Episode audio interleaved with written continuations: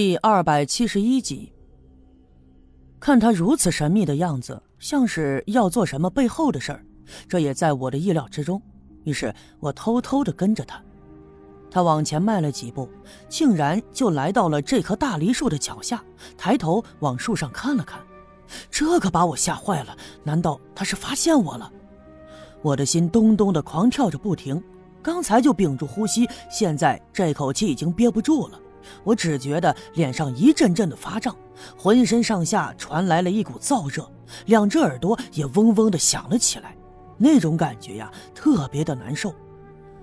不过呢，还好，老郑朝树上盯了几眼，就转回身，三下两下的跳出了后院的墙，顺着苞米地边上的茅草小路向西走了。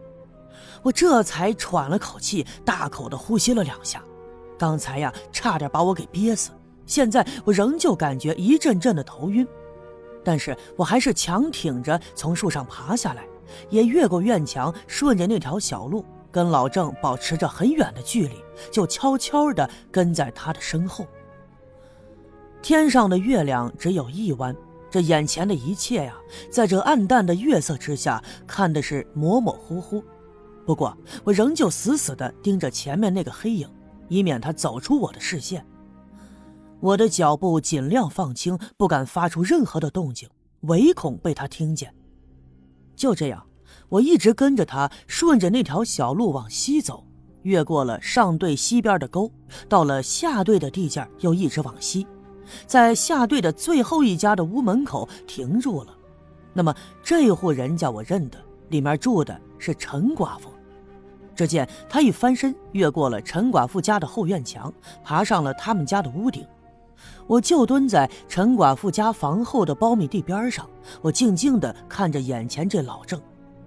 他从屋顶往前爬了几下，从屋檐上探出头朝前面张望。那么看到眼前的情景，我一下子想起来前两天我躲在陈寡妇家的屋顶，被白胜利在后面看见一样。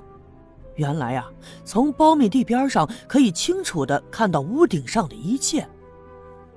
不一会儿的功夫，老郑一翻身，从屋檐上跳了下去，双脚落地的时候就发出了轻微的声响。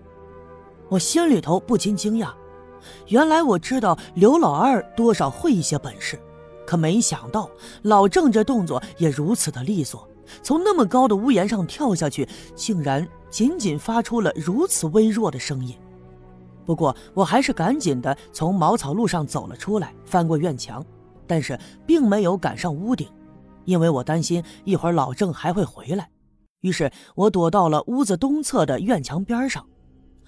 这里的院墙呢塌了一块，出现了一个缺口，那我就躲在缺口的后面，抬头往里面看。只见屋子里头灯光一闪，两个人的影子一下子就印在了窗棂上。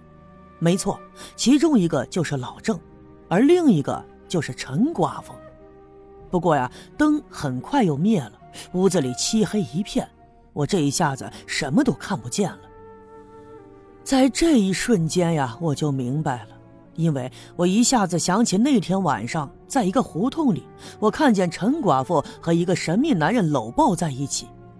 当时呢，因为心里有事儿，没看出那个人是谁，而那个人也十分警觉，不一会儿的功夫，他就走了。那个时候呀，无论如何我也不会怀疑那个神秘的影子是老郑。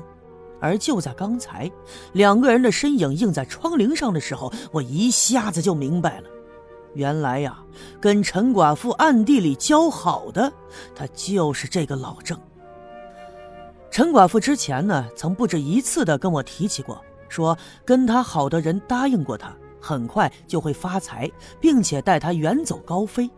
那么这一切的一切都证明，这个神秘的家伙他就是老郑，而他呢，也在图谋着山上的宝藏。我又想起了在县城的时候，在老宋和张强的口中骗出的实话。那么综合以上这些，我的所有疑惑就此解开。原来呀，这一切都是老郑干的。那么老宋和张强口中那个靠谱的朋友，也就是老郑。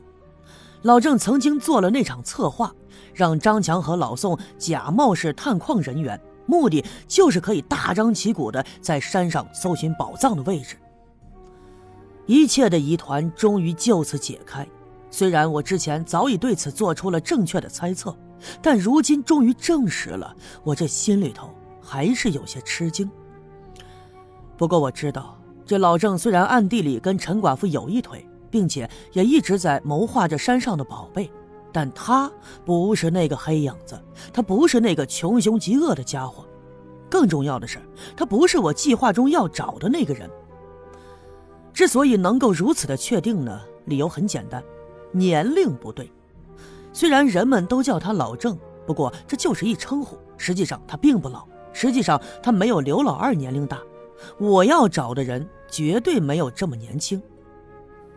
既然证实了这个人就是老郑，那么我的目的也已经达到了。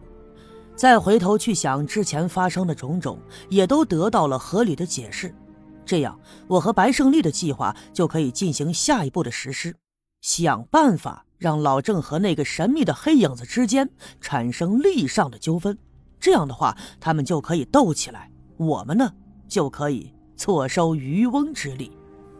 虽然白胜利谋的是山上的财宝，而我的目的是找一个我一直想找的人，弄清楚他的真实身份，但是至少在整个过程里，我们之间是有着共同的目标的。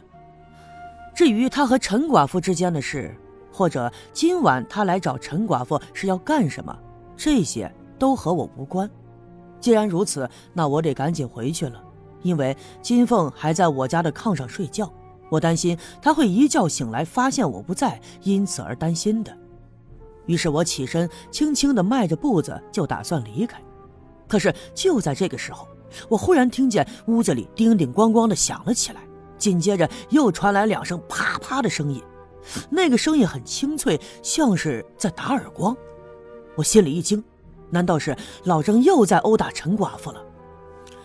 我这才想起来，前阵子有一次呢，陈寡妇神情沮丧，身上还有一些淤青的伤痕。那个时候我就怀疑她被人打过。看来呀，老郑又对她施暴了。那么，不管老郑为什么要打陈寡妇，可是对一个柔弱的女人动手，这总是不对的。况且陈寡妇对我有恩，曾经救过我。她受了这样的委屈，我总是有些惦记。但是我又没法就这样冲进屋子里去劝说他们。那么三更半夜的，我的出现将无法做出合理的解释。我只好使劲的按耐着心情，重新蹲在了院墙后面，焦急的往院子里看去。